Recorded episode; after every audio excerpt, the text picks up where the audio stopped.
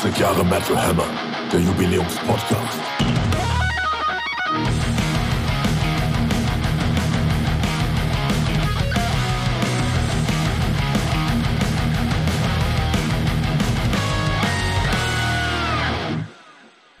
Das Intro wird wirklich mit jedem Mal hören besser, oder?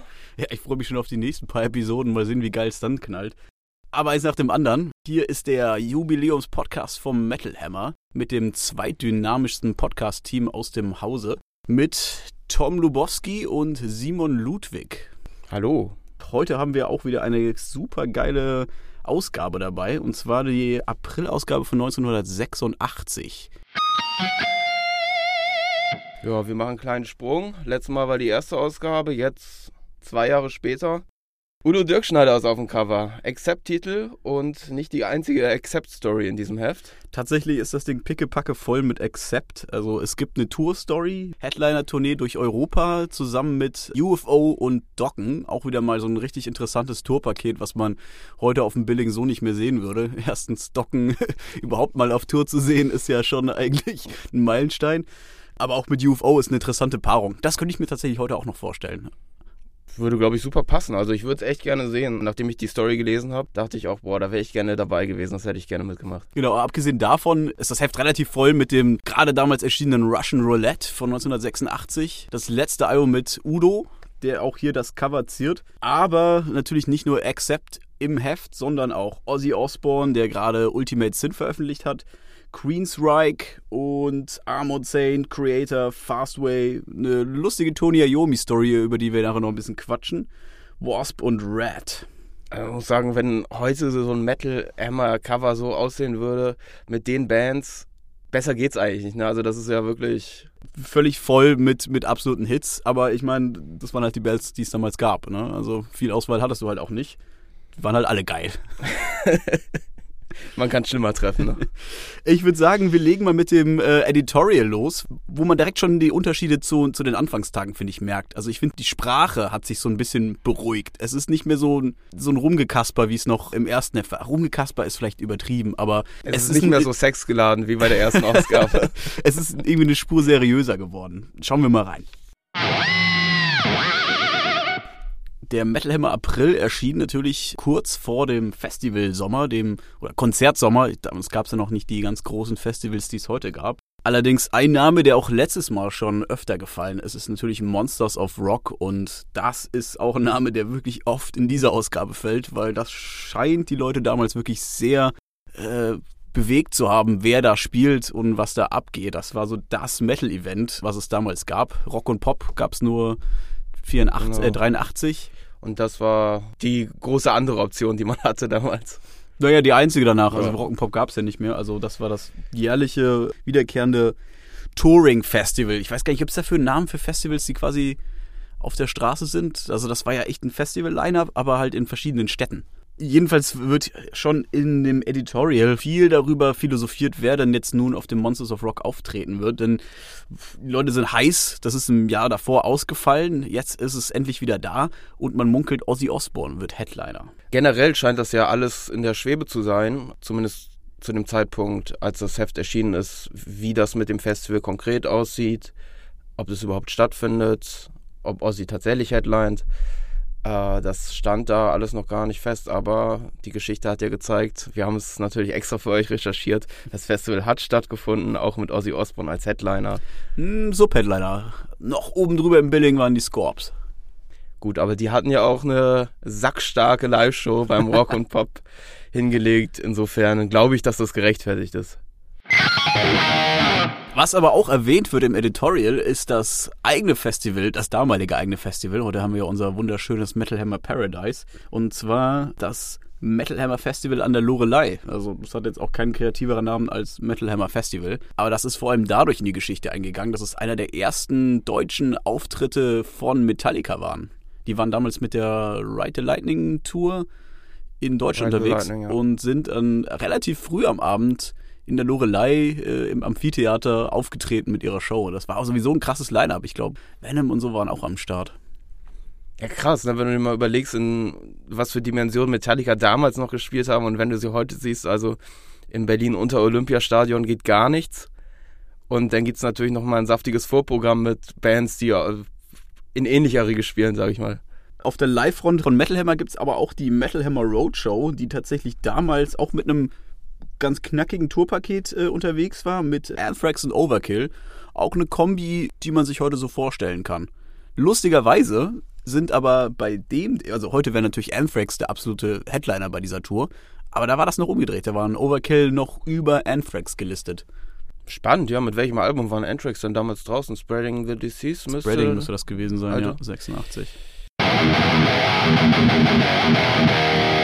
Relativ präsent im Heft sind, vor allem in diesen späteren 80er-Ausgaben, finde ich, die vielen News, die vorkommen. Also es gibt mindestens, also es gibt drei Kapitel eigentlich, drei Rubriken, in denen es eigentlich nur um Nachrichten aus der Metal-Welt geht. Also beim 84er-Heft gab es ja nur eigentlich nur dieses London-Special mit irgendwelchen Nachrichten aus der, aus der Rockwelt. Und hier gibt es das London-Special auch, da gehen wir nachher noch ein bisschen näher drauf ein. Aber auch noch Nachrichten aus Deutschland und Nachrichten aus aller Welt sozusagen. Warum man das jetzt nicht komplett in einen Artikel fasst, erschließt sich mir jetzt auch nicht so ganz. Allerdings gibt es echt viele Nachrichten. Also das liegt, glaube ich, hauptsächlich daran, dass die Leute natürlich einfach damals kein Internet hatten. Nee, ja, also es war deine einzige Informationsquelle, die du so hattest. Und da war es ja egal, ob ein Magazin einmal im Monat rauskommt und die News dann vier Wochen alt sind. Du hattest einfach keine Alternative, da irgendwie ranzukommen. Und heute ist natürlich in Zeiten des Internets, also wir bespielen ja auch die Website beim Metal Hammer. Da geht es dann halt maximal einen Tag später raus oder so, wenn was Interessantes passiert ist. Also die zeitliche Distanz ist einfach viel geringer heute durch die Möglichkeiten, die du hast. Und es geht ja nicht mal nur um interessante Dinge, sondern auch diese Kleinigkeiten, weißt du, wenn du heute irgendwie die klassische Frage, was für Konzerte stehen an, weißt du? Da, da musst du nicht mehr ins Heft gucken so richtig, da musst du einfach innerhalb von 30 Sekunden googelst du das und du weißt, mit wem ist jetzt Motorhead auf Tour, also wenn Motorhead noch auf Tour wären. Wobei man ja sagen muss, wir haben ja auch die Leserpolls ausgewertet und vielen Lesern ist es immer noch sehr wichtig, dass die Tourdaten im Heft aufgelistet sind. Da hast du halt alle auf einen Blick, das ist ja. schon geil, das muss ich auch zugeben. Also ich freue mich da auch jedes Mal, dass man das griffbereit im großen Format hat. Ansonsten sind die News, also wie gesagt, es sind hauptsächlich so Kleinigkeiten. Ähm, was da eigentlich das Spannendste ist, ist auch wieder diese Kombination an Bands teilweise. Und es gibt dann eine Tour, das ist zum Beispiel Exciter, Manowar und Last Rocket. Das ist schon auch eine schräge Kombi. Oder Running Wild und Celtic Frost. Das ist schräg, das In ist England. maximal schräg. Ja, passt null zusammen. Frag mich, ob die sich verstanden haben. Rock'n'Roll von Tom G. Warrior. Ich würde es mir auf jeden Fall mal angucken, weil das wäre halt was komplett anderes. Das würdest du heute niemals wieder so in der Kombination sehen. nee. Ja, wo wir schon bei den News sind, können wir auch kurz eigentlich direkt über die London News schnacken. Das machen wir, würde ich sagen. Kaltkälte am kältesten.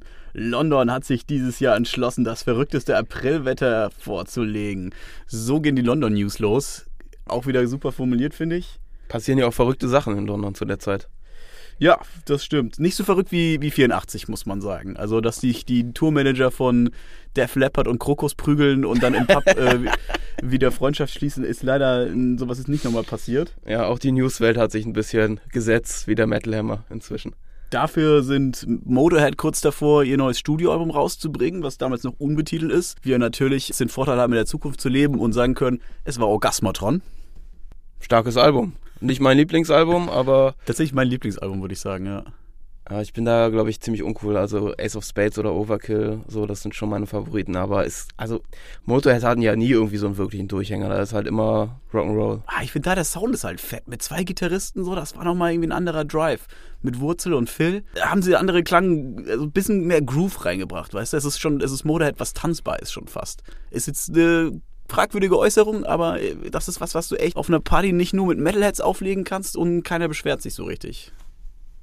Also ich kann es nachvollziehen, aber für mich war Motorhead immer so der Inbegriff eines Power-Trios und deswegen bleibe ich da, glaube ich, der klassischen Besetzung mit drei Leuten treu. Auch kurios, Girls School arbeiten mit Gary Glitter zusammen und covern dessen Song Leader of the Gang äh, von 1973. Fun Fact, äh, Gary Glitter stand damals kurz davor, inhaftiert zu werden wegen Trunkenheit am Steuer. Ich habe jetzt ehrlich gesagt nicht versucht rauszufinden, ob er tatsächlich deswegen einfahren musste, aber er ist ja später in den Knast ja. gegangen wegen anderer Geschichten. Da waren ja nochmal ganz andere Sachen mit Gary Glitter, äh, weswegen er so ein bisschen in Verruf, ein bisschen ist gut, ganz schön in Verrufenheit geraten ist. Aber hier sind auch ein paar lustige äh, Zitate von ihm drin. Unglücklicherweise hat Gary in Kürze einen Termin vor dem Gericht wegen Alkohol am Steuer. Das dritte Mal.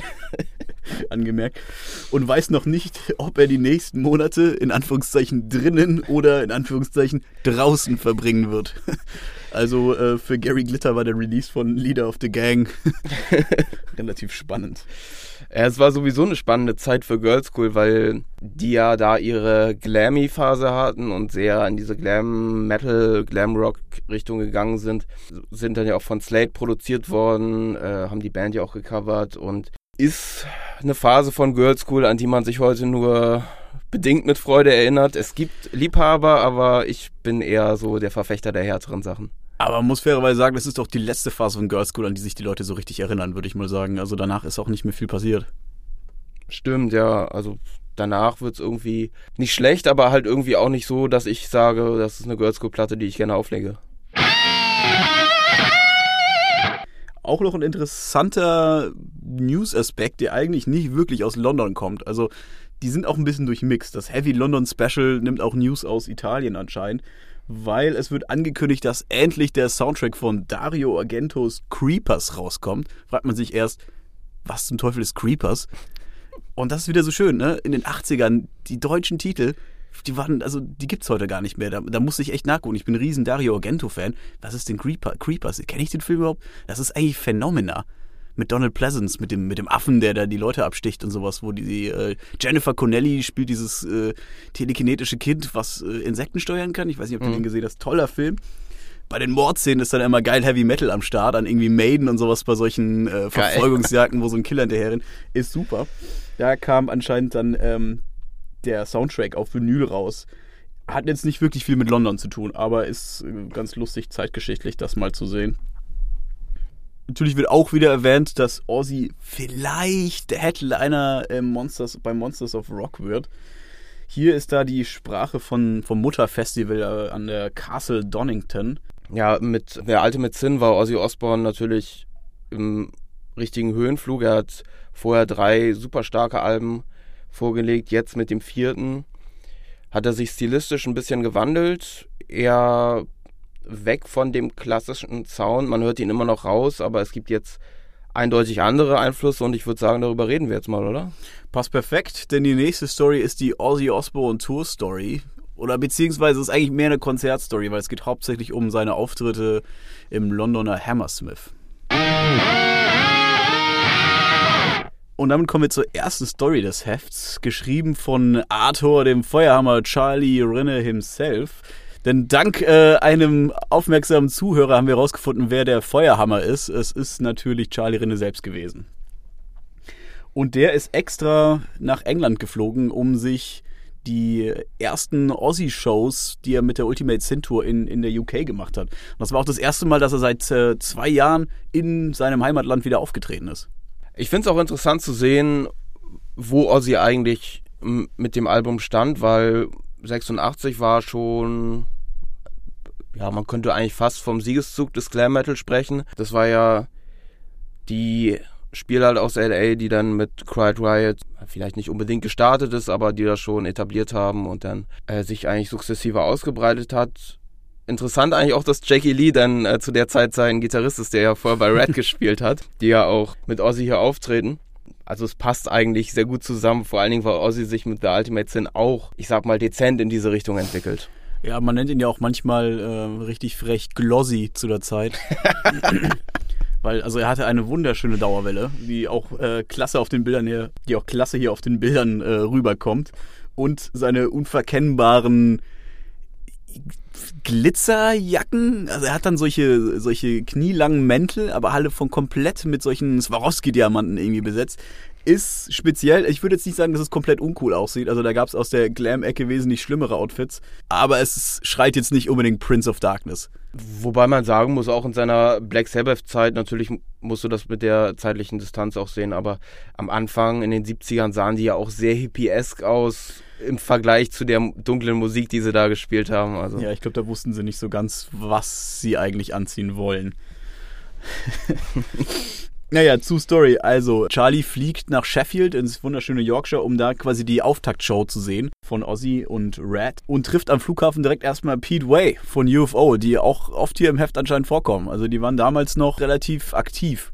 Sieht man heute kaum noch eigentlich, oder? Hast du die mal live gesehen? Ich habe die bei der letzten Tour gesehen, bei der Last Orders Tour. Das war jetzt auch die Abschiedstournee, Abschiedstournee soweit ich das auf dem Schirm habe. Blast Orders macht ja Sinn. War ich denke, in dem Fall ist es vielleicht gut, dass sie jetzt langsam zur Ruhe kommen. Also es war jetzt nicht die aufregendste Show, die ich gesehen habe. Und das Publikum war ähnlich müde, würde ich sagen. Aber äh, cool, die auf jeden Fall nochmal mitgenommen zu haben. Auch witzig im Artikel sind die, die, ganzen Anglizismen, die verwendet werden. Also da sind schon wieder ein paar richtig geile Sachen dabei. Der einstündige Trip verläuft wahrlich crazy, denn was der Driver bei seiner Fahrt über die kurvenreichen engen Highland Streets aus seinem Wagen herausholt, kann fast schon mit Nürburgring-Verhältnissen konkurrieren. Boah, es ist schon ein bisschen arg konstruiert, aber. Vielleicht ist es natürlich ein Kunstgriff hier, weil die Story in England spielt. Vielleicht ist es aber auch einfach die Zeit, in der das geschrieben worden ist, war das halt cool und modern.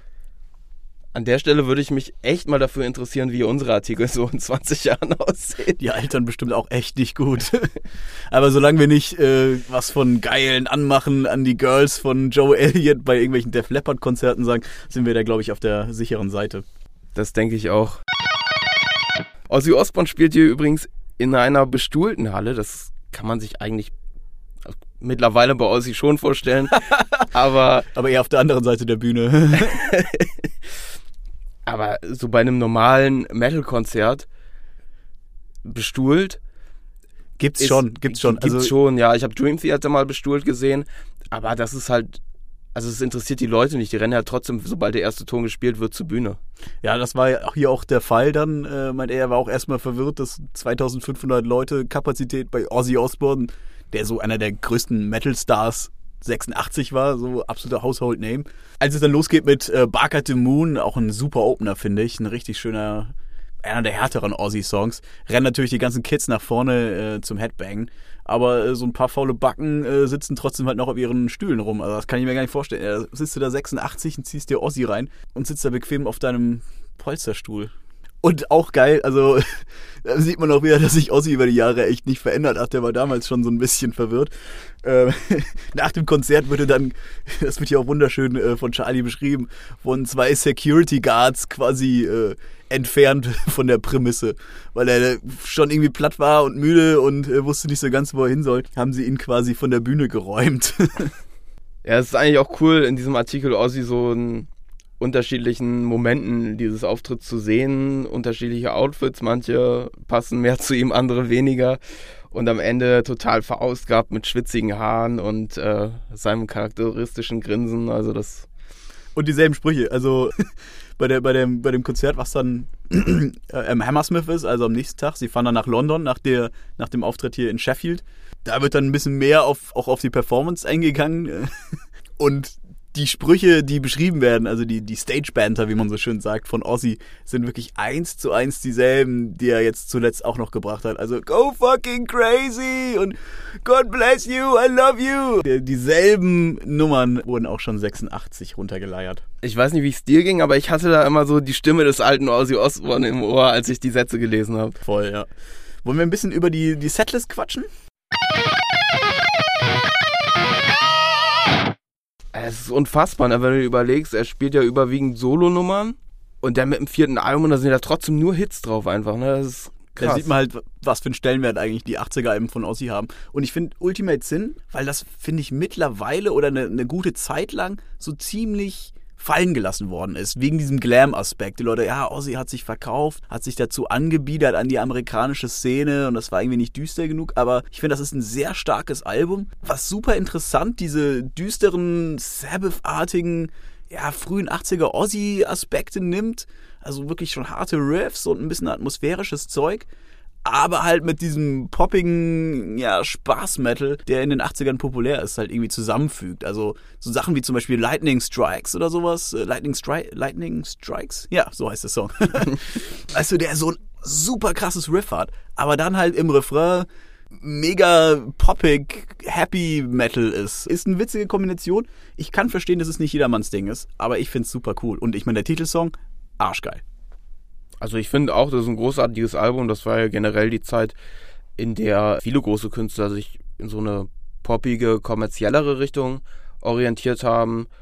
Ich finde nicht alles gut, was damals passiert ist, aber das ist ein Album, was mir total gut äh, reingeht, auf jeden Fall. Auf jeden Fall. Und es ist so ein Zwischenpunkt in Ozzys Karriere eigentlich, weil nach Ultimate Sin, finde ich, gab es einen absoluten Wandel. Also mit No Rest for the Wicked, wo dann Zack Wild an der Gitarre war, klang sie dann schon wirklich ganz anders als, als jetzt noch auf Ultimate Sin. Da waren die Glam-Sachen komplett weg und es war eher so ein, ja, das war schon ein richtiger 90er-Sound fast. Also das waren verrückte Gitarreneinlagen halt, die durch Zack Wild gekommen sind, der eine ganz andere Herangehensweise ans Instrument hat als jetzt noch so ein Jake E. Lee oder ein Randy Rhodes. Ähm, wie du schon gesagt hast, auch abgefahren ist und auch einfach abgefahren, wie du gesagt hast, so gut wie kein Sabbath. Na, zwei obligatorische Titel, Iron Man und Paranoid, aber sonst gar kein Sabbath. Echt nur Solokram. Der war natürlich damals auch ziemlich frisch noch. Ich denke, jetzt bei den, bei den letzten Aussie-Tourneen, also ich meine, da war ja dann schon auch immer Sweet Leaf und solche Geschichten dann dabei, ist natürlich viel mehr Abstand zu der gesamten Karriere. Da war die Karriere einfach viel länger, kann man sich viel mehr rauspicken. Dass die Leute nicht mehr Bock auf Sabbath hatten, vielleicht war das damals auch schon denen dann auch wieder zu alt, zu uh, Classic Rockig so. Das kann sein. Ich würde es eigentlich eher Ozzy zuschreiben, dass er sich sehr gut als Solokünstler etabliert hat und er sich das deswegen leisten konnte. Also wenn du dir das bei anderen Künstlern vorstellst, die, die können nicht auf die großen Werke ihrer Karriere verzichten, weil die ganz genau wissen, die Leute nehmen mir sonst die Halle auseinander. Also glaube, das würde auch ein Veranstalter nicht zulassen, dass da so die Topscorer in der Diskografie nicht doch gespielt werden müssen. Veranstalter ist eigentlich ein super Schlagwort, um zur Titelstory rüber zu wandern, zur Tourstory mit Accept UFO und Doc, weil da sind auch ein paar sehr interessante äh, Sachen durch den Veranstalter passiert. 1986 hat Ozzy nicht nur große Konzerte gespielt, sondern auch eine große deutsche Band mit dem Namen Accept, die ja auch auf dem Cover sind mit Udo Dirkschneider. Und die waren unterwegs mit UFO und Docken. Auf der Tour gab es einige Probleme, sag ich mal. Ja, es ist schon relativ holprig losgegangen. Die Band hat vorweg in London ein Testkonzert gespielt. Das war damals noch gang und gäbe. Das hat man heutzutage auch nicht mehr so oft eigentlich, dass eine Band quasi wie eine öffentliche Probe auf der Bühne macht, um die Setlist zu proben. Wie kommt es beim Publikum an? Die Lightshow und so ein Zeug, dass das alles funktioniert, wenn die Tour so richtig losgeht. Das war vielleicht hier in dem Fall eine schlechte Idee, das in einem anderen Land zu machen. Weil sie haben dann mit ihrem ganzen Geraffel, mussten sie dann natürlich dann erstmal wieder über den Kanal rüber. Und dabei ist aufgefallen, äh, scheiße, wir haben unsere äh, Dokumente dafür irgendwie verlegt. Und das hat dem britischen Zoll überhaupt nicht gefallen. Das heißt, der, der, ganze Kram musste ausgeräumt werden, damit geguckt wird, was ist drin so, äh, Bestandsaufnahme. Das kann ich mir echt nicht vorstellen, wie lange das dauert. Das muss, muss ja, also muss ja ewig dauern. Und dann alles da irgendwie in so einem Betonplatz in Dover äh, aufladen. Also die sind ja mit, mit einer riesigen Gerätschaft da unterwegs. Ne? Also, wenn du dir vorstellst, das nervt ja schon, wenn du mit dem Auto irgendwo rausgewunken wirst und die gucken dann, ob du vielleicht eine Stange Zigaretten zu viel dabei hast. Aber äh, so als Tourtross mit, mit dem ganzen Equipment stelle ich mir schon echt nervig vor. Und die sind ja auch irgendwie Stunden zu spät gekommen, deswegen. Ja, und das war ein Problem, woran vor allem der Opener UFO dann zu knabbern hatten weil die hatten dann absolut keine Zeit, äh, einen Soundcheck zu machen, ihre Anlage zu testen. Die konnten eigentlich nur noch die Anlage hinstellen und dann loslegen. Was hier aber ganz gut geredet wird im Artikel, finde ich. Also am Anfang hatten sie anscheinend ziemliche Soundschwierigkeiten. Also der, der große Hit Lights Out, mit dem sie reingestartet sind, war wohl noch kaum zu hören äh, aus der vokalen Sicht. Aber so nach den ersten paar Songs haben sie sich anscheinend wieder gefangen und haben eine super Show hingelegt. Ja, also auch anscheinend sehr professionell gemeistert, trotz aller Probleme. Ich habe schon Bands gesehen, bei denen das weniger elegant funktioniert hat, wenn der Sound mal nicht so gut war. Ja, aber das ist das, also dass sie nicht mal den Soundcheck machen könnten, ich meine, das ist ja, geht ja relativ fix. Aber das ist ja ein Problem, was man in den 80er Jahren irgendwie öfter hat, gehört hat von solchen Support-Bands. Dass, wenn irgendwie ein kleines Problem war, so ein zeitliches oder generell, dass es immer auf die Kosten von der Supportband geht. Die werden da immer klein gehalten. Hauptsache der Main Act klingt halt geil. So, dass die davor nicht perfekt klingen, so, das ist den meisten dann oft egal gewesen. Oder manchmal auch gewollt klein gehalten. Ne? Das war ja auch oft manchmal ein Problem, wenn äh, große Bands mit jüngeren Bands irgendwie auf Tournee gewesen sind, dass sie absichtlich fast schon Sabotage betrieben haben, damit sie am Ende des Tages doch ein bisschen cooler rüberkommen. Ja, also vielleicht muss man auch fairerweise dazu sagen, also das stimmt natürlich schon, aber die Leute sind ja auch größtenteils wegen des Hauptacts da. Also muss das auf jeden Fall eine Sache sein, die sitzt. Richtig. Was nicht gesessen hat, war die Getränkeauswahl in der Konzerthalle anscheinend. Da gab es nämlich nur Cola und Wasser. Das lag hauptsächlich daran, das kann man sich auch nicht mehr vorstellen, dass äh, der Veranstalter Angst hatte, dass da die Randale ausbricht, wenn sich die, die Metal-Fans schön besaufen. Also das wird hier auch wieder in klassischem 80er-Schnack beschrieben. Also das ist, finde ich, total absurd, weil eigentlich ist ja das Gegenteil der Fall. Ich erinnere mich vor ein paar Jahren an ein Konzert von Richie Blackmore am Velodrom. Mhm. Und da gab es dann vor dem Konzert die Ansage, im Innenraum wird kein Bier verkauft. Und die Leute sind beinahe ausgerastet. so, bis, bis man dann nach 20 Minuten eingeknickt ist und hat dann die Bierstände im Innenraum aufgemacht, weil man Angst hatte, da passiert wirklich was. Tja, da hat man das Risiko wohl in Kauf genommen und es wurde, wie so schön gesagt wird, Hopfenkaltschale nicht ausgeschenkt. Also da hätte ich echt schlechte Laune, wenn ich beim äh, Konzert kein Bier bekomme. Also für mich gehört das zu einem Konzerterlebnis einfach dazu, ein Bier zu trinken. Oder zehn. Genau, aber der Auftritt an sich von Accept war dann auch spitzenmäßig. Äh, Accept sind passend zum Album, was ja so eine Kriegsthematik hatte. Russian Roulette äh, spielt ja so auch so ein bisschen auf den Ost-West-Konflikt, den Kalten Krieg so ein bisschen an in rote Armee-Uniform mit tausend äh, Orden und allem Möglichen auf die Bühne stolziert. Bis auf Udo. Bei der Stelle können wir auch nochmal sagen, am Ende des Podcasts macht unser Kollege Matthias Weckmann wieder ein schönes Interview mit Udo Dirkschneider. Das schon mal als kleiner Teaser, wo es auch ein bisschen um seine Outfits geht. Und gerade bei diesem Konzert war er der Einzige, der ein bisschen aus der Reihe getanzt ist. Zwar war er auch militärisch gekleidet, aber noch in seinem klassischen Tarnanzug. Aber einen neuen Hut hat er auf jeden Fall dabei. ja, einen schwarzen Offiziershut hat er noch bekommen, der eher zur Roten Armee passt als zu Guerillakämpfer, den er vorher dargestellt hat. Ich weiß gar nicht, das war ja auch eher so eine Fantasieuniform. Ja, am zweiten Tag geht's dann weiter im ähnlichen Line-Up. Hinzu kommen noch Docken, was die Roadies dazu veranlasst hat, doch gerne mehr Kohle haben zu wollen, weil sie natürlich auch mit einer Band mehr, mehr arbeiten müssen. Aber zeitlich macht es ja eigentlich keinen Unterschied, wenn man, wenn man mal drüber nachdenkt. Klar, sie müssen jetzt irgendwie noch mehr Equipment schleppen, aber ich meine, die sind ja für den ganzen Tag da. Ich war noch nie Roadie, weiß Ja, ich nicht, ich ob nicht, man dann nicht auf die. Idee kommt, mehr Geld zu verlangen bei mehr Bands. Weiß ich nicht. Britische Roadies angemerkt. Das wird ja auch oft erwähnt, dass die britischen Roadies hier knausrig sind. So knauserig wie der Zoll offenbar. Aufgrund der Tatsache, dass es dann mit der Bezahlung offenbar nicht so ganz einfach war, hat die Accept-Managerin Gabi Hauke, Frau von Wolf Hoffmann, quasi äh, ausgehandelt, dass Accept auf die Gage verzichten, damit das doch bewerkstelligt werden kann. Fand ich so an dem Punkt, an dem sie damals waren, schon ein starkes Stück, dass sie sich darauf einlassen, aber anscheinend hat es ja geklappt. Also ziemlich edel, muss man schon sagen, für eine Band. Also vor allem als Headliner dann komplett zu sagen, ja, ist jetzt doof gelaufen, wir nehmen kein Geld, damit ihr welches bekommt, finde ich ein starkes Stück. Dafür haben äh, Docken anscheinend einen relativ schwachen Auftritt trotzdem hingelegt. Irgendwie hat die sonst so super harmonierende Kombi aus George Lynch und Don Docken am Anfang nicht so richtig geklickt während dem Konzert. Unchained the Night als Opener. Sound war nicht so richtig gut und George Lynch war anscheinend super nervös auf der Bühne. Was man so nicht von ihm kennt. Wahrscheinlich hat er vorher nicht genug Kokain gezogen, was er sonst gerne in den 80ern so gemacht hat, um sein Selbstbewusstsein auf die Reihe zu kriegen. Man weiß es nicht. Auf jeden Fall war am Tag danach dann schon in deutlich besserer Form und noch ein paar mehr Klassikern im Set haben sie dann doch nochmal ordentlich abgerockt. Und da kommen wir auch schon zum nächsten Teil der, des großen Accept-Marathons, der hier im April Metal Hammer 86 vollzogen wird. Und zwar Accept in his own words mit Peter Baltes, der alle Songs des neuen Albums Russian Roulette nochmal kommentiert. Ist ja eine Platte, die in der Redaktion damals hervorragend ankam. Wirklich nur gelobt. Kann ich mich nur bedingt anschließen tatsächlich, weil es mir schon zu äh, kommerziell ist vielleicht das falsche Wort, aber ich mag schon eher die härteren Sachen von Accept. Und da ist äh, Hoden an die Wand natürlich der eher Klassiker als Russian Roulette. Witzig eigentlich, weil mit Russian Roulette wollten sie ja ein bisschen wieder zurückkehren zu dem härteren Sound.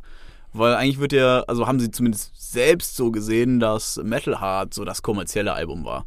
Und deswegen, das war ja noch die ganzen 80er-Sachen bis zu Russian Roulette, waren ja bei Dieter Dirks aufgenommen der die Germanizer, wenn man so will, der deutsche Band quasi Amerika tauglich macht oder beziehungsweise international tauglich macht, hat er ja mit den Scorpions super hingekriegt, da den Sound ein bisschen abgerundet und zu Megastars gemacht. Bei Accept bedingt funktioniert. Äh, Metal hat auch einen super Erfolg. Ich finde es persönlich auch eigentlich härter als, als Russian Roulette. Stellenweise hast du natürlich bei, bei Russian Roulette auch diese klassischen, knackigen rauen, äh, teutonischen Riffs, die du von Accept kennst und liebst. Aber ich finde auch, das ist teilweise irgendwie komisch weichgespült. Ja, also gerade der Opener TV War, finde ich, äh, ist schon, also halt klassisch hart, Accept-mäßig, aber denn im Laufe des Albums, es gibt extrem viele Chöre, was ja zum Trademark von Accept eigentlich geworden ist. Mir wirkt es auf Albumlänge ein bisschen zu cheesy teilweise. Also es nimmt dem Ganzen schon ein bisschen die Härte raus, muss ich sagen.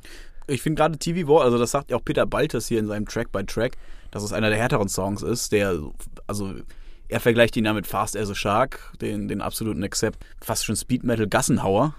Und da, da kann ich mit Peter auf jeden Fall mitziehen, finde ich. Und äh, im Song wird, also das sagt auch Peter hier nochmal, quasi so diese, diese äh, Obsession mit dem Fernseher, die es wohl in den 80ern, vor allem in den USA, sagt er, gibt, dass die Leute wirklich nur irgendwie vor der Glotze hängen und sowas. Das war was, was für mich überhaupt nicht mehr greifbar war. Ne? Also, nee. dass das mal, so Fernsehen ist ja für uns äh, total irrelevant. So, und darüber einen Song zu schreiben, dass das tatsächlich irgendwie ein Problem, ein ja, ein Problem war, also so gesellschaftliches relevantes Problem, das, das war mir so realitätsfern eigentlich. Das fand ich, aber ich fand es deswegen auch interessant, mich damit zu beschäftigen. Realitätsfern finde ich auch, dass Peter Baltes Monster Man, den darauffolgenden Song, als seinen äh, Lieblingssong betitelt, ist per se kein schlechter Song. Ich kann ihn aus meiner Sicht einfach nur wegen dem Titel nicht so richtig ernst nehmen. Ich muss halt einfach irgendwie an Lordi denken oder sowas. Stimmt, ja. Es geht, es geht so ein bisschen in die Richtung. Es ist natürlich nicht so abgedroschen wie, wie Lordi, aber es ist, es ist auch eher so einer der eingängigeren Songs, fand ja, ich. Und aber er ist, er ist nicht schlecht, er ist ein mhm. guter Song. Russian Roulette, äh, der Titelsong, auch relativ stark. Da geht Peter im Interview auch nochmal auf die Chöre ein wo er auch sagt, ja, das ist schon auch ein Ding, was wir bewusst immer einsetzen, weil das die Leute erwarten von uns und weil das halt sehr gut mit der, mit der Musik funktioniert. Und hier haben sie halt mehr diese, diese ja, osteuropäisch-russisch anmutenden Chöre reingebracht, wegen der äh, Thematik des Songs auch ein bisschen. Apropos Chöre, da kommen wir eigentlich zu meinem größten Kritikpunkt an dem Album. Und zwar ist das der Song It's Hard to Find a Way dass das nicht ein größerer streitbarer Punkt ist, wenn es um das Album geht, finde ich eigentlich interessant. Weil da werden diese, ja, ich finde immer diesen Kosakenchor so ein bisschen albern, äh, diesen Vergleich, aber da werden diese, diese, diese tiefen Männerchöre völlig umgedreht und das ist, also es kommen auch super viele Chöre vor, aber die sind halt sehr hoch gehalten, sehr poppig, so wie wie beim Glam Metal schon fast eigentlich. Also hohe Stimmen, die im Hintergrund den Refrain mitsingen oder auf irgendwas antworten. Mhm. Fand ich jetzt in dem Fall absolut schrecklich. Ja, fand ich, ich fand es erträglich. Also es ist auch eher der, der Song, der bei mir hinten runterfällt auf dem Album. Aber dadurch, dass es alles ein bisschen too much Choral ist, habe ich mich da jetzt auch nicht weiter aufgeregt, weil ich schon von fünf Songs oder so vorbereitet worden bin. Aber interessant fand ich Another Second to Be, ähm, inhaltlich vor allen Dingen, weil thematisch geht es ja um die AIDS-Epidemie. Was ja, also wir sind ja 1986, äh, ist das ja ein Thema, was man musikalisch noch nicht so richtig angefasst hat. Also das ist ja erst seit 81, glaube ich, eine anerkannte Krankheit gewesen, damals noch unter dem Namen Grid und natürlich auch gesellschaftlich super stigmatisiert, ähm, weil es ja viel in der schwulen Community sich ausgebreitet hat. Und wenn man mal überlegt, auch ein Jahr vorher, der Hollywood-Star Rock Hudson ist als einer der ersten großen Prominenten an dieser Krankheit gestorben, dass das überhaupt noch nicht so popkulturell thematisiert worden ist und dass sie da einen Song drüber schreiben, das fand ich zu dem Zeitpunkt schon sehr beachtlich. Auch wenn man sich überlegt, andere Musiker wie Lou Reed zum Beispiel, die, ich glaube, 89 auf New York dann mit Halloween Parade das thematisiert haben, obwohl sie eigentlich in dieser Bubble stattgefunden haben von äh, von der, der schwulen Community. Deswegen fand ich das für eine Band wie Accept schon erstaunlich, dass sie das gemacht haben. Also es ist ein sehr reifes und erwachsenes Thema, was tatsächlich im Metal so gut wie nie behandelt wird. Und vor allem eigentlich zu der Zeit, wo man das eigentlich behandeln hätte sollen, Ende der 80er, Anfang der 90er, viel zu kurz gekommen ist. Erwachsene Texte sind vielleicht nicht unbedingt das, was man bei unserem nächsten Thema findet, denn es geht um das zweite Album von Creator, Pleasure to Kill.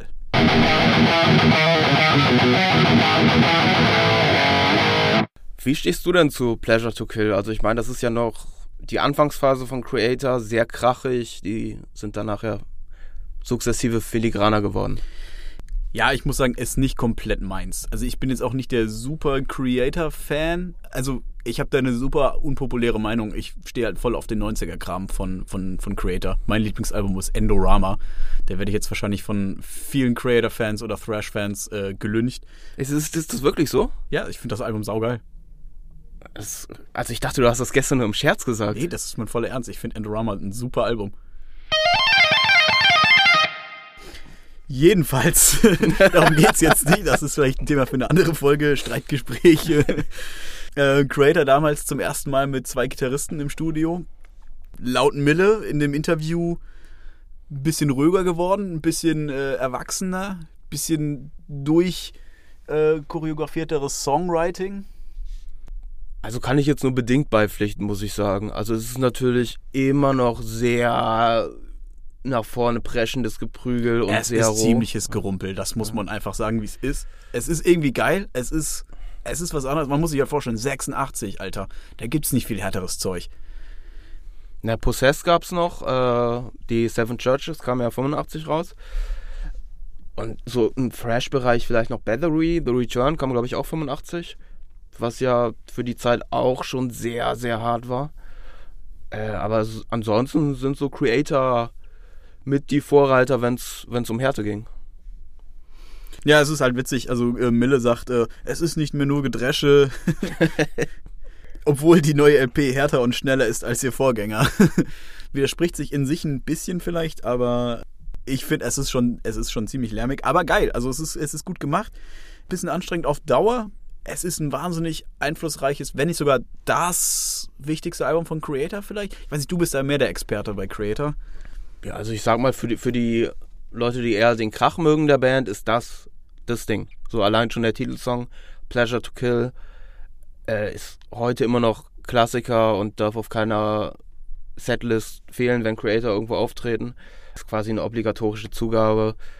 Ansonsten, wenn man den ganzen Katalog anguckt und das unter so einer bisschen mainstreamigeren Sichtweise betrachtet, dann sind es halt eher schon die neueren Werke, die musikalisch viel ausgereifter, viel strukturierter und auch anspruchsvoller Endorama. ja, irgendwann haben sie dann halt gelernt, ihre Instrumente richtig zu spielen und nicht nur drauf zu hauen. Und äh, ja, aber es ist mein Lieblingsalbum von denen, weil ich bin eher Anhänger der Krachfraktion. Ja, ähm, es wird im Text auch auf die Texte der Band eingegangen, die laut Mille besser geworden sind als noch beim Vorgänger, anspruchsvoller, finde ich nicht unbedingt. Also klar, also es, es, es gibt, glaube ich, mindestens zwei Songs, die um Zombies gehen. Und das ist für mich jetzt nicht unbedingt ein anspruchsvolles Thema. Klar, sie benutzen diese ganzen Gewaltaspekte und so ein Zeug, um was damit zu sagen, Gesellschaftskritik, äh, Gesellschaftskritik auszuüben. Aber äh, teilweise kommt es mir noch ein bisschen zu stumpf und kindlich fast vor. Die waren damals ja auch noch einfach jung, ne? Also die Texte scheinen ja schon doch besser zu sein, weil beim Debüt hat man sich ja sehr viel Mühe gegeben, die nicht irgendwie publik zu machen. Stimmt, das sagt Mille ja in dem Interview auch, finde ich auch geil, dass äh, sie den Texte extra nicht abgedruckt haben beim Vorgänger, weil sie ihnen schon fast ein bisschen peinlich sind. Aber man muss sagen, also bei dem Album äh, muss der Band absolut nichts peinlich sein. Ist ein äh, absoluter Meilenstein in der, in der Metal-Geschichte, in der Thrash-Metal-Geschichte auf jeden Fall. Muss ich eigentlich mal wieder auflegen, ich habe es lange nicht gehört.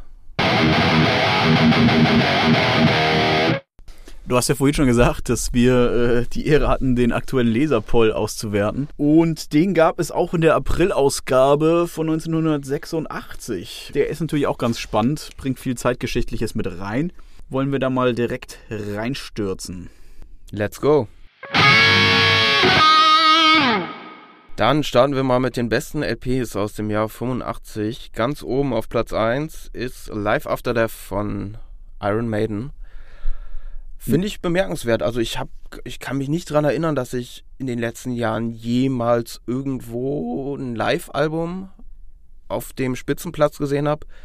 Fairerweise muss man auch dazu sagen, die Zeit der großartigen Live-Alben ist vorbei. Ja, Life After Death, das kam halt natürlich, äh, also das ist der Lisa-Poll von 85, weil das natürlich immer vom Jahr vorne weg äh, eingerechnet wird.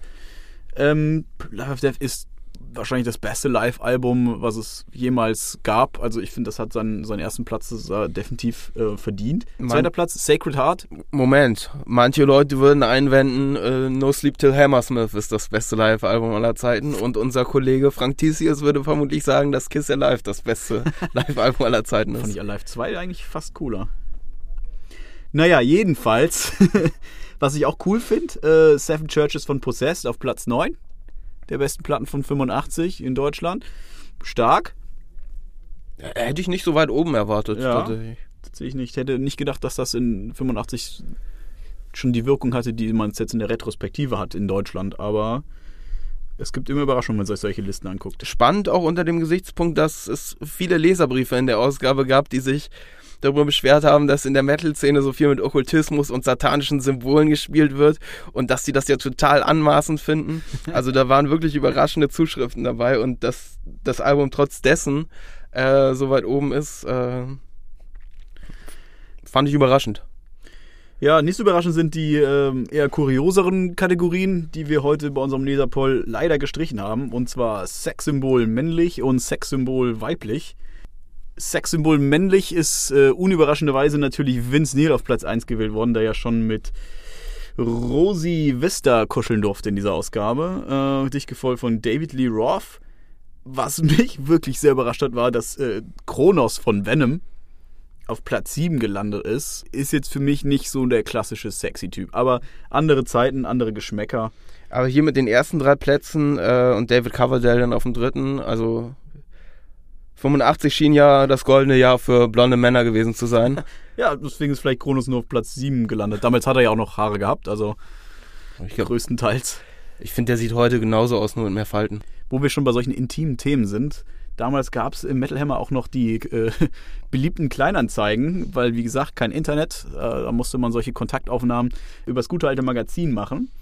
Und da sind auch ein paar lustige dabei. Zum Beispiel wo wir gehen und stehen, suchen wir zwei Heavy Metal Feen. Drum haben wir dies geschrieben, denn wir suchen jemanden zum Lieben. Schreibt mit Foto. Oder auch Metal Maus sucht Metal Freaks zwecks Brieffreundschaft. Stark fand ich auch, drei Heavy-Löwen suchen zwecks Briefkontakt Metal-Miezen. das ist auch eine sehr starke Formulierung. Wahnsinn, ja. Aber ich hätte, ich hätte gedacht, dass, dass es in den kleinen Anzeigen mehr Anzeigen bezüglich Tape Trading und so weiter gibt. Das habe ich da nur vereinzelt Ein gelesen. bisschen. Tatsächlich lustigerweise sind auch ein paar Anzeigen aus der DDR, wo Leute nach Platten fragen, so, die sie halt dort nicht kriegen können. So, ich stehe auf Motorhead, könnt ihr mir da irgendwie was schicken, so ähm, in Karl-Marx-Straße DDR. Ist schon spannend. Aber tatsächlich weniger als gedacht. Aber ich glaube, dafür gab es vielleicht auch noch andere Magazine, wo eher so die Tape-Trader-Szene unterwegs war. Dann, wir haben schon angeteasert. Tony Wyoming hört ein bisschen Vinyl. In der Sektion Metal Vinyl Attack werden ihm einige Platten vorgespielt von manchmal mehr, manchmal weniger bekannten Künstlern. Und dazu soll er seinen Senf abgeben. Und das ist zum Teil sehr unterhaltsam, was Tony Wyoming da sagt. Vor allen Dingen zu den Platten, die er nicht kennt die eigentlich alle sind. Man muss sagen, das ist wieder so klassisch Rockstar. Der Mann hört offensichtlich keine aktuelle Rockmusik man muss fairerweise sagen, ne, klar, damals war das, da musste da in den Laden gehen und sich die Platten kaufen, so als super beschäftigter äh, Gitarrengott hat man da vielleicht nicht die Zeit für. Aber der Mann kennt nichts. Die Purple hat er erkannt, wusste aber jetzt, also Perfect Strangers haben sie ihm vorgespielt, wusste jetzt aber auch nicht genau, welcher Song es ist. Fair enough. Aber auch nur, weil äh, Ian Gillen mal bei Black Sabbath gesungen hat. drei Jahre vorher. Born Again. Äh, richtig gut fand ich, es wurde ihm dann Ride the Sky von Halloween vorgespielt. Und ich, ich zitiere es einfach mal kurz. Haha, nee, da fällt mir überhaupt nicht ein, wer das sein könnte. Halloween aus Deutschland? Nie gehört. Naja, eher Speed Metal Kram. Oh Gott, ich schätze, die Band ist noch sehr jung. Was, die haben schon einen Plattenvertrag? Ob so schnelle Musik sich auch auf breiter Ebene durchsetzen wird? Warum nicht? Ich habe auf meinen Alben auch manchmal schnell, ein schnelles Lied. ja, Tony Iommi, definitiv kein Speed Metal Fan. Gut, er ist ja eher so doomig unterwegs, ne? Was er dagegen äh, sehr gut findet, ist Motley Crue, Home Sweet Home. Aber er hält es erstmal für Ozzy, ne? Er denkt, erstmal, er denkt auch die ganze Zeit bei je, fast jeder Platte so, dass die ihn hier verarschen wollen und ihm irgendeinen Ozzy-Song unterjubeln. das finde ich auch stark. Aber hätte, hätte ich zum Beispiel überhaupt nicht erwartet, dass äh, jemand wie Tony Wyoming, ähm, dass der schon so einem balladesken Stück von Motley Crew was abgewinnen kann. Mhm, aber er erkennt direkt klar, das macht schon sehr einen auf Queen. Also ich finde, wenn man den Song hört und ein bisschen an Queen denkt, sieht man da schon ein paar Parallelen. Ja, die waren mit denen ja auch auf Tour. Äh, vor, ein paar Jahre zuvor. Deswegen hat er vielleicht noch Vince Neil im Ohr. Die anderen Sachen kennt er ja nicht.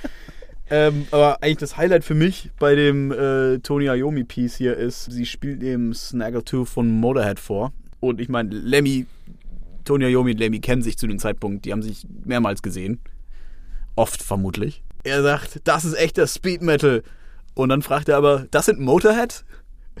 Und dann kommt nämlich raus, dass Tony Iommi zu diesem Zeitpunkt 1986 in diesem Interview zum ersten Mal Motorhead hört. Also nimmst du dem das ab? Ich kaufe das ihm schon ab, wenn er das so sagt. Also, ich meine, er kennt die Band und er kennt Lemmy und alles, aber er hat halt noch nie einen Song von denen gehört. Ist Wahnsinn. Also, ich finde das teilweise schon auffällig, wie viel er denn doch nicht kennt von der Musik. Ich kann mir auch gut vorstellen, dass es so gespielte Rockstar-Allüren sind einfach. Naja, so viel zu Tony Iommi. Ich würde sagen, wir gucken uns nochmal ganz fix die Rätsels an, bevor wir zu Udo Dirkschneiders Interview kommen, wo er noch ein paar Geschichten aus dem Metal Hammer Kosmos erzählt. Dann werfen wir doch mal einen Blick auf die Neuerscheinungen aus dem April 1986. Und anfangen würde ich mit Baby Taku. Ist eine Band, habe ich zum ersten Mal in Rahmen dieser Recherche gehört für den Podcast. Vorher noch nie irgendwie untergekommen. Ist so New Wave of British Heavy Metal, Hard Rock. So AOR, ich finde es schon sehr adult-orientated rock-mäßig teilweise ja, so. Weil sehr Keyboard-lastig teilweise. Es klingt sehr wie 1984 von, von Van Halen teilweise. Oder wie die Whitesnake-Ära 1987 ich fand so ein bisschen Speedwagon und Chicago meets Helix. So. Stimmt, der Chicago mit weniger Instrumenten ja. auf jeden Fall, aber äh, es ist nicht schlecht, es ist nicht, es ist jetzt kein Meisterwerk. Ähm, eigentlich, was ich eigentlich interessant ist bei dieser Band fand, äh, die Album Force Majeure äh, rausgebracht haben, ist, dass der Sänger damals eigentlich zu Accept äh, wechseln sollte. Dirk Schneider ist ja nach Russian Roulette ausgestiegen und Accept haben an Eat the Heat gearbeitet. Und eigentlich sollte das der Sänger von Baby Taku, Rob Armitage, äh, übernehmen. Und ist deswegen aus Baby Taku ausgestiegen. Deswegen haben sie sich aufgelöst, weil ihn der Sänger einfach abgehauen ist, weil er dachte, Alter, ich mache jetzt hier mit äh, Accept eine Platte. Die sind aber überhaupt nicht mit dem Kerl klargekommen und haben stattdessen David Reese aus Amerika dann äh, rekrutiert und das war das Ende von Baby Coo quasi. Ja, schade eigentlich. Also ich hätte äh, gerne gesehen, in welche Richtung sich das dann weiterentwickelt hätte.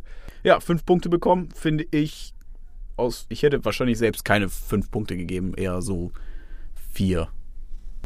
Ja, also ich finde, das Album hat durchaus seine Längen, wo ich es weniger spannend finde. Andere Songs gehen mir total gut rein. Kann man auf jeden Fall mal anhören. Sprechen wir doch mal ein bisschen über Manila Road absolute Vorzeige Kult Heavy Metal Bands der 80er, die haben ja irrsinnig viel veröffentlicht. Also 1980 das Debüt mit Invasion und dann wirklich Schlag auf Schlag. Das ist ja jedes das Jahr ein Album, glaube ich. Kommt gut hin, ja. Also nach meiner Rechnung müsste das äh, müsste Deluge, was äh, Del Deluge, ich weiß Deluge. nicht. Genau, Deluge äh, was hier 86 rausgekommen ist, äh, das fünfte Album sein. Hier wird vom, vom, von der siebten LP, nicht von der achten LP gesprochen in der, in der Kritik. Konnte ich nicht viele, nachvollziehen. Konnte ich auch nicht nachvollziehen. Vielleicht sind da irgendwelche äh, Live-Platten, die mir nicht vorliegen, äh, noch mit reingerechnet worden. Aber nicht die beste Manila Road Platte, aber eine sehr schöne. Und witzigerweise, also der Track, der für mich heraussticht, ist das Instrumentalstück äh, Morbid Tabernacle, der hier völlig zerrissen wird. Für mich absolut unerklärlich. Das ist in meinen Augen ein Meisterwerk, hätte auch mehr als fünf Punkte verdient, finde ich. Und äh, das einzige Manko oder das, der einzige Punkt, den man diesem Album vielleicht ankreiden kann, ist die Tatsache, dass Crystal Logic und Open the Gates vorher rauskamen, die in meinen Augen noch mal eine Stufe höher sind. Aber das ist wirklich absolut kultiger Heavy Metal. Ein bisschen kauzig einfach durch äh, den Gesang von Mark Shelton, aber wenn man sich darauf einlässt, ist das eins der großartigsten Metal-Alben, die ich in meiner Sammlung zu Hause stehen habe. Aber ja, gut. Also es ist wahrscheinlich sogar das, das, das viertbeste Manila Road. Das war halt auch der kreative Höhepunkt von Mark the Shark äh, damals, Mitte der 80er. Danach, ja, wie bei so vielen Bands, sind sie dann so ein bisschen in die Obskurität abgedriftet. Äh, also gerade hierzulande in den 90ern hatten die echt nicht mehr viel zu melden. Äh, dann erst so in diesem ganzen Revival, wo der ganze traditionelle Kram so Mitte der 2000er wieder angefasst worden ist, äh, haben die wieder ein bisschen Aufwand gekriegt. Bis Mark the Shark leider äh, 2000 was 18, 19 so? Sowas in dem Dreh leider verstorben ist.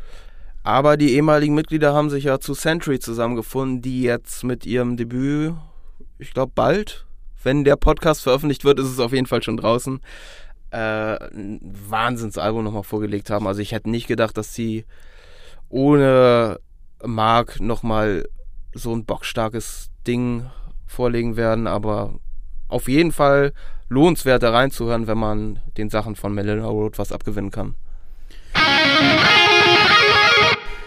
Ja, und ich würde sagen, damit kommen wir auch ein bisschen zum Ende von unserem Teil in dieser Episode. Und natürlich nochmal äh, möchte ich darauf hinweisen, dass es außer uns natürlich noch den wunderbaren Podcast, den klassischen Metal Hammer Podcast mit Chefredakteur Sebastian Kessler und Katrin Riedel aus der Metal Hammer Redaktion zu hören gibt. Den gibt's alle zwei Wochen. Uns hört ihr in vier Wochen wieder.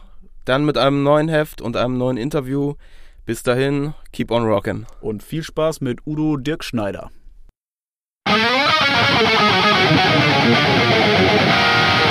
Hallo.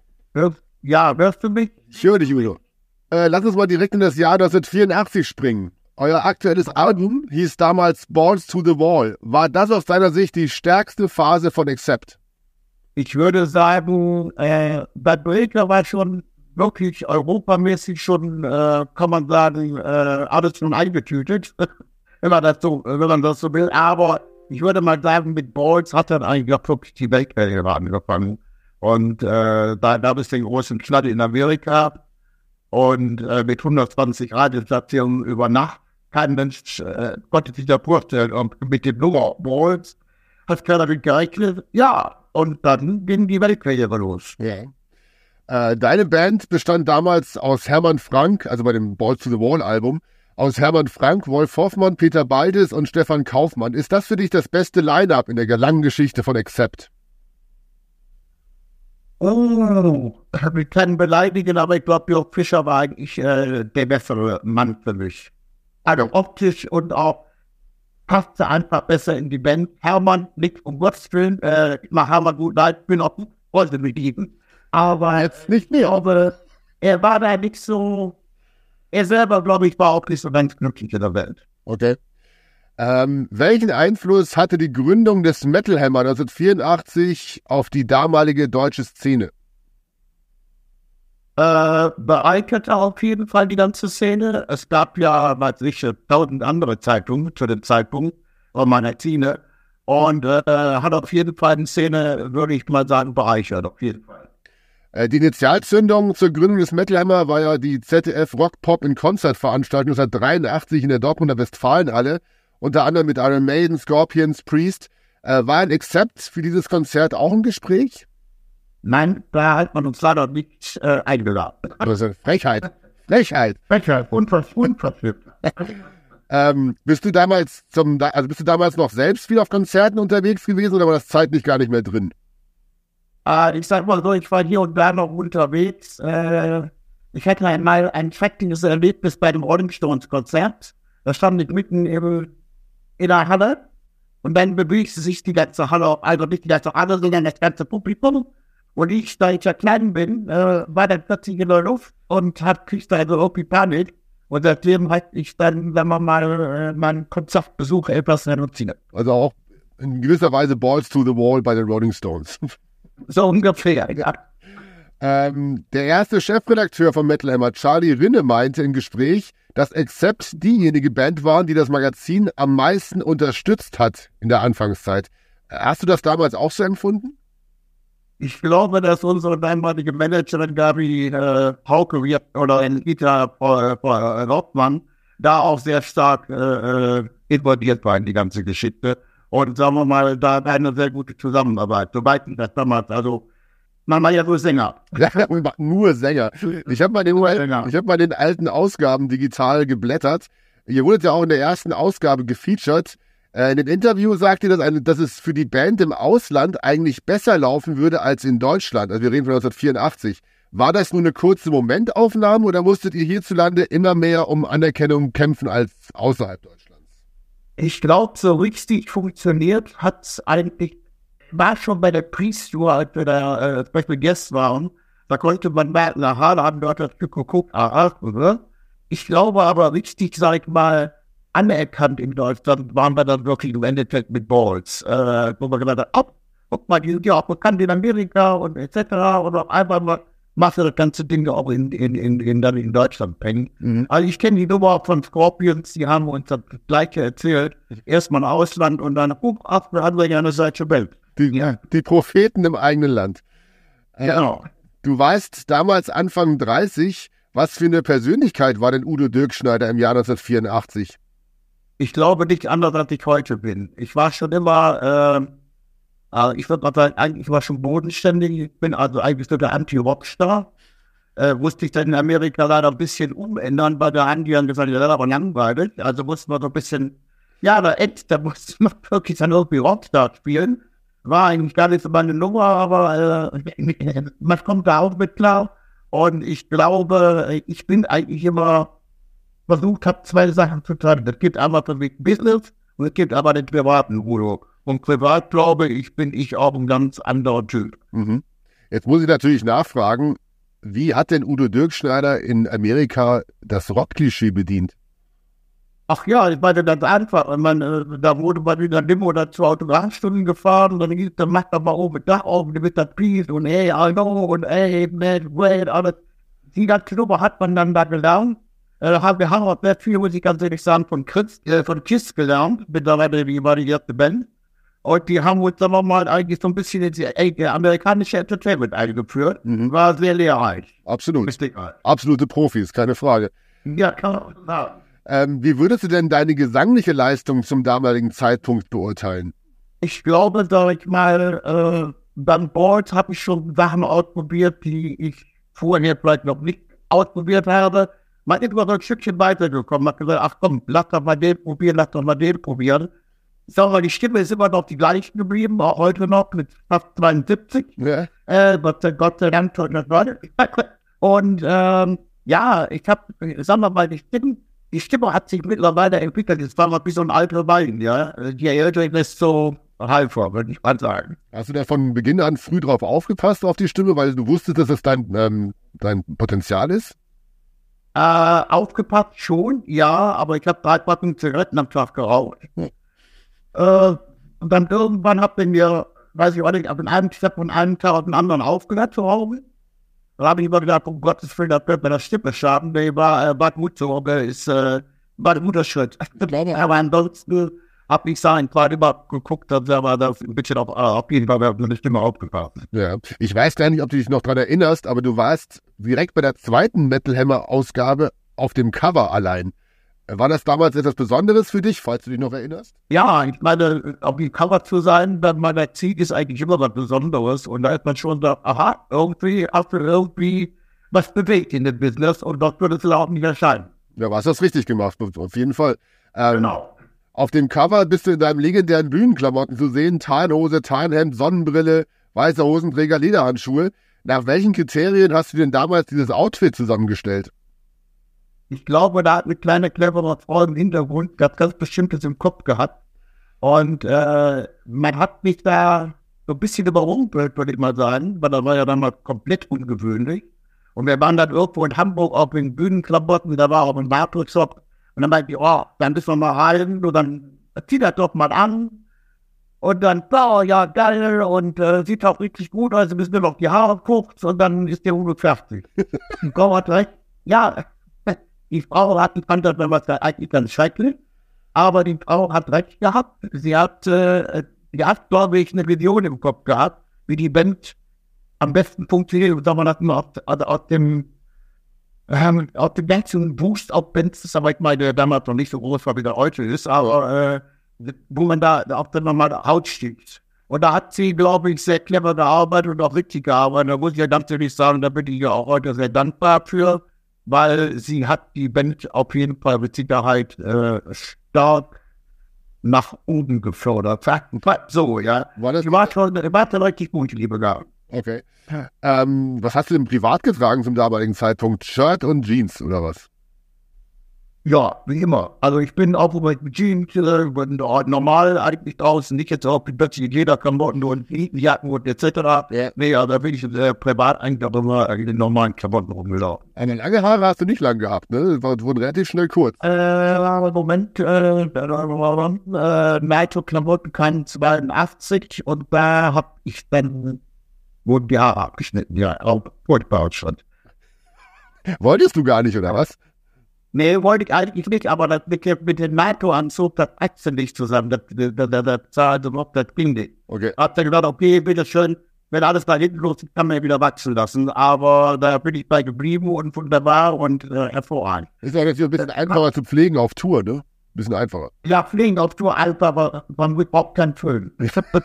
Immer wichtig. Äh, du hast ja be betont, dass ihr den amerikanischen Markt knacken wolltet. Das habt ihr auch in dem ersten Interview betont. Ist das vollumfänglich gelungen?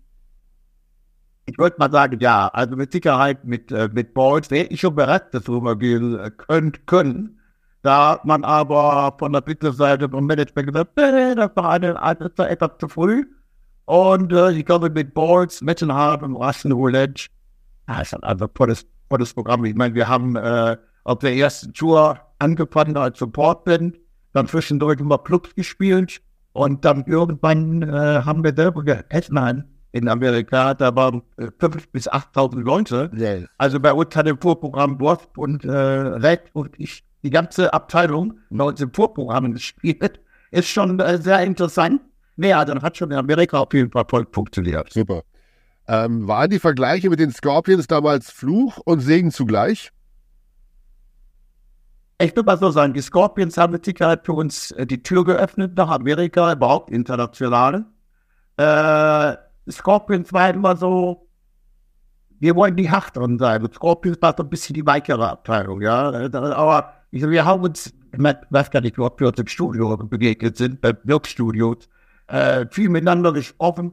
Also wir haben da beide irgendwie gesagt, ihr macht euer Ding, wir machen unser Ding und äh, dann habe ich mich irgendwie so Konkurrenzdenken. Also muss ich sagen, an, an, wunderbar funktioniert. Ja, für beide Bands auch, ne? Ist ja alles gelaufen. Ja, kann man so sagen, ja. Hast du dich vom Metal Hammer unterstützt gefühlt, als du deine Solokarriere gestartet hast? Ja, äh, wurde eigentlich auch positiv aufgenommen, muss ich sagen. Äh, war dann natürlich auch nicht ganz so einfach. Ja, doch, war eigentlich ziemlich einfach. Ich habe im Prinzip den Nachfolger, Nachfolgeralbum Animal House wäre der nächste Except-Album gewesen. Äh, hat man dann gesagt, nee, kannst du alles haben und äh, wir wollen ganz andere kommerziell und was weiß ich. Und äh, das um denkt man ja, aber dann würde ich jetzt nicht sagen, es ist so war. Ja. Dann wurde, sag ich mal, äh, ging ziemlich schnell mit Animal House. Äh, Ben zusammen war auch einfach. Ich war sofort auf Europatournee. Ich war mit dem Album in Amerika mit Guns N' Roses unterwegs, äh, Lita Ford etc. 89 mit zweiten Album mit Ozzy Osbourne Europatournee. Da habe ich eigentlich wirklich gar nicht über, ne, sag mal vorsichtig, über meine Entfernung aus der Band, äh, die ich mal gegründet habe, äh, richtig nachgedacht. Heute würde ich das, glaube ich, anders machen, aber alles History, alles irgendwie immer schön nach vorne. Genau. Äh, gab es eine Kritik im Metal Hammer, die dich besonders geärgert hat? Boah, da ist aber jetzt die nächste Frage. Bist du, erinnerungsmäßig. Ich glaube, es gab halt irgendwann im Metal Hammer hat einer über ein Konzept berichtet. Der kann nicht da gewesen sein, weil das war eine komplett andere Liste, äh, die der da beschrieben hat. Da hatte ich dann gedacht, also man sollte seinen Job vielleicht etwas ernster nehmen. Da kann ich mich nicht dran erinnern. Ich entschuldige mich stellvertretend. Ich kann gar nicht da gewesen sein. Ja. Ich entschuldige mich stellvertretend für den oder die Kollegin. Du hast es ja schon angesprochen und verraten, du bist jetzt 71 Jahre alt. Ist das, Karriere, ist das Karriereende etwas, mit dem du dich beschäftigst? Nee, überhaupt nicht. Äh, ich habe im Augenblick so viel äh, zu tun. Wir, bekommen, wir fangen gerade äh, auch übernächste Woche eine Europatournee an, über zwei Monate. Äh, dann kommt im, dann müssten wir leider die Amerika-Tournee verschieben. Die machen wir dann jetzt im September äh, und Oktober dieses Jahres. Also dann wird es mit Sicherheit auch noch ein paar andere Geschichten geben äh, dieses Jahr. Also und dann bin ich eigentlich schon bei 25 und wir fangen auch schon beim neuen UDO-Album an und also, nee, äh, ich glaube, das wäre ganz fürchterlich, weil ich habe das so ein bisschen erlebt mit Corona. Da habe ich gedacht, um Gottes Willen, das wäre die Katastrophe. Nee, nee, also da weiß ich nicht. Mal gucken, wie lange das alles funktioniert. Bis jetzt funktioniert alles hervorragend. Du, klingt so, als ob du bis 85 ausgebucht bist. ja, also ja, 85, ich glaube, das wäre dann schon irgendwie ein Rekord. Also war ein bisschen die Stones ganz weit vorne. äh, mal abgesehen von den Meinungsverschiedenheiten zwischen einzelnen Bandmitgliedern, hat man bei Accept eigentlich nichts von irgendwelchen Skandalen gehört. Wart ihr professioneller als andere Bands oder konntet ihr Tourgeschichten nur besser geheim halten? Sein, es gab keine Skandale. Das ist wirklich Tatsache. Äh, das war eigentlich eine Band, wir waren immer eine Band. Wir haben auch Partys gemacht, ja. Äh, also wir waren auch keine Mönche. Aber wir waren eigentlich immer das beschäftigt so. Kontakt vorbei, hingesetzt, was können wir verbessern? War das gut genug? War jeder Mann. Wir waren eigentlich immer zugange, ja, um, um die Sachen zu verbessern. Aber Skandale, nee. Also müsste ich jetzt wirklich pennen. Mhm. 2015 äh, bist du mit dem Bundeswehrorchester auf dem Wacken Open Air aufgetreten. War dies das außergewöhnlichste Konzert deiner Karriere oder gab es einen anderen Höhepunkt? Ich würde mal sagen, war schon außergewöhnlich, mit Sicherheit. Äh, er hat natürlich alle damals gesagt, oh Gott, jetzt macht er auch noch Klassik. Er ja in dem Sinne nicht wirklich Klassik, sondern wir haben halt mal äh, äh, äh umarbeitet und habe eben halt mit der Bundeswehr mich sagen wir mal so, Klassik hat Stefan Kaufmann ich schon immer im Kopf. Ja. Und dann haben wir tausend Sachen ausprobiert. Mal mit ein paar Symphonieorchester und, und, und, und. Und dann war das irgendwie so, ich sag mal, Waldspülabteilung, ja. So, ich mir nee, da müssen Balladen spielen und dann haben schon andere gemacht, nee, wollen wir nicht. Haben wir eigentlich fallen lassen. Und dann waren wir mit UDO, mit dem Stilhammer-Album beim Mischen. Und da war unser äh, Produzent, äh, Mathis Pfeiffer, der war da für Zeitpunkt noch bei der Bundeswehr und die hatten ein Weihnachtskonzert und dann hat er, gesagt, da kommen wir mal vorbei. Äh, gucken wir es an, dann dachte er, wir wollen euch das wirklich antun. Und gesagt, ja, komm, egal. Und da war ich dann mit Fitti und äh, er hat gedacht, na gucken wir, da so alles kommt. Und dann fingen die plötzlich an so mit Michael Jackson, ABBA und solche Geschichten. Und habe ich gesagt, das ist der Film, wo wir nachgesucht haben. Ewige Zeiten, ja. Und dann haben wir den Lernprozess mit diskutieren. Das geht also wirklich bis zum Verteidigungsministerium hoch, ja, das war nicht ganz hoch. Äh, dann hätte man dann gesagt, weil am Anfang hatten die natürlich auch Berührungsängste mit der Band und etc. Hat aber das funktioniert und äh, ja, dann haben wir im Prinzip angefangen, mit den Herrschaften zu arbeiten und dann gab es dann ja ein Album, was dann extra dafür geschrieben worden ist. Und äh, ja, tolle Erfahrung, möchte ich auch nicht wissen. Da war wirklich auch was Neues. Ich habe da mal für mich persönlich musikalisch sehr viel gelernt. Warst du selber bei der Bundeswehr oder hast du Zivildienst geleistet? Nee, ich war bei der Bundeswehr, ich war bei den Täter. Ah, okay. Ja. Ähm, seit 2015 wirkt dein Sohn Sven als Schlagzeuger bei UDO mit. Ist es noch immer etwas Besonderes, wenn hinter dir dein Sohn trommelt? Ja, dann ist so eine, so eine Frage, die viele Leute stellen. Ich sag mal so, ähm, Sohn im Privatleben, ähm, aber Sohn auf Tour ist so eine Art, er ist Bandmitglied, also da ist so eher eine Freundschaft, das ist jetzt nicht so, wo ich mich umdrehe, hofft, da sitzt dein Sohn, das war ganz der Anfang, so wo ich auch wirklich gedacht habe, ach, ich bin der auf wieder. Aber mittlerweile, äh, mittlerweile äh, ist da irgendwie auch so ein, ja, eigentlich eine, eine Freundschaft, die da eigentlich äh, stattfindet. Mhm. Man ist nicht wirklich jetzt so Vater und Sohn. Es gibt schon mal Momente, wo man dann als Vater und Sohn unterhalten, aber äh, ansonsten ist er eigentlich wirklich ein Bandmitglied und er ist mittlerweile, muss ich sagen, äh, ein hervorragender Drama geworden. Macht viele Sachen auch mittlerweile in der Band, also nimmt mir auch viel ab. Also könnte eigentlich auch nicht besser haben. Ähm, war es denn klar, dass dein Sohn musikalisch in deine Fußstapfen tritt? Oder wie sah denn die musikalische Früherziehung bei euch zu Hause aus? Ja, der ist natürlich damit groß geworden. Und hat dann irgendwann mal mit vier, hat er angefangen mit einem Kinderschlagzeug. Furchtbar, war Putzförder und im Haus. Und äh, hab dann gedacht, naja, gut, lasst mal machen, dann hört es dann auch wieder irgendwann auf. Hat aber nichts, der hat wirklich das wirklich durchgezogen. Ja, der hat da wirklich Unterricht genommen. Der hat irgendwie so in der Kirchenband mitgespielt, da hat er seine eigene Band gegründet. Und geplant war eigentlich, er hat normalerweise, oder nee, Gott, Gott sei Dank, äh, auch was Vernünftiges gelernt, Mediengestalter, also der könnte auch ohne weiteres, was ich, in dem Studio arbeiten. Aber nun sitzt er bei mir hinterm Schlagzeug und ich glaube, der wird dann da auch mit Sicherheit länger sitzen. Ja. ja. Ähm, was würdest du denn als die größte Herausforderung in deiner Karriere bezeichnen, die du bewältigen musstest? Oh, die größte Herausforderung, ja, äh, nach der Reunion mit Accept, die ich dann gemacht habe 2000, nee, war 19, 1991, die Reunion. Danach habe ich dann das zweite Mal mit UDO angefangen. Und das war wirklich, das war hardcore. Das war wirklich, wo man wirklich da bis dann, dann hat gedacht, oh, weil viele Leute haben gesagt, jetzt macht er wieder Solo. Äh, dann war, da muss ich sagen, die ersten zwei Jahre äh, waren äh, nicht gerade einfach. Mhm. Aber wir haben dann gesagt, okay, wir gucken mal und haben uns dann durchgebissen und äh, bin immer noch da. Ja. Mit, mit vollem Biss. Ähm, ja. Wenn du auf deine lange Karriere zurückblickst, bist du dann komplett von Dankbarkeit erfüllt oder auch von Gedanken, die an dir nagen, weil du gewisse Dinge nachträglich gern korrigieren würdest? Ja, nachträglich korrigieren ist immer gut gesagt. Man könnte viele Sachen korrigieren. Ja, äh, ich könnte sagen, okay, ich hätte damals äh, direkt ich gegen, gegen Accept vorgehen können mit meinem Namen. Ja, den äh, man mir, ich sag mal, das Älteste, weil ich da, wo ich nachtragend bin, geklaut hat. Ähm, ansonsten muss ich sagen, bin ich eigentlich dankbar, mit, für, für das, was ich alles erlebt habe. Ja, also ich meine, da braucht ein anderes Alt hier Liebe für. Äh, ich habe die ganze Welt gesehen, so gesehen. Äh, ich habe tolle Zeiten erlebt. Äh, da natürlich auch mal da Zeiten, wo ich gedacht habe, oh.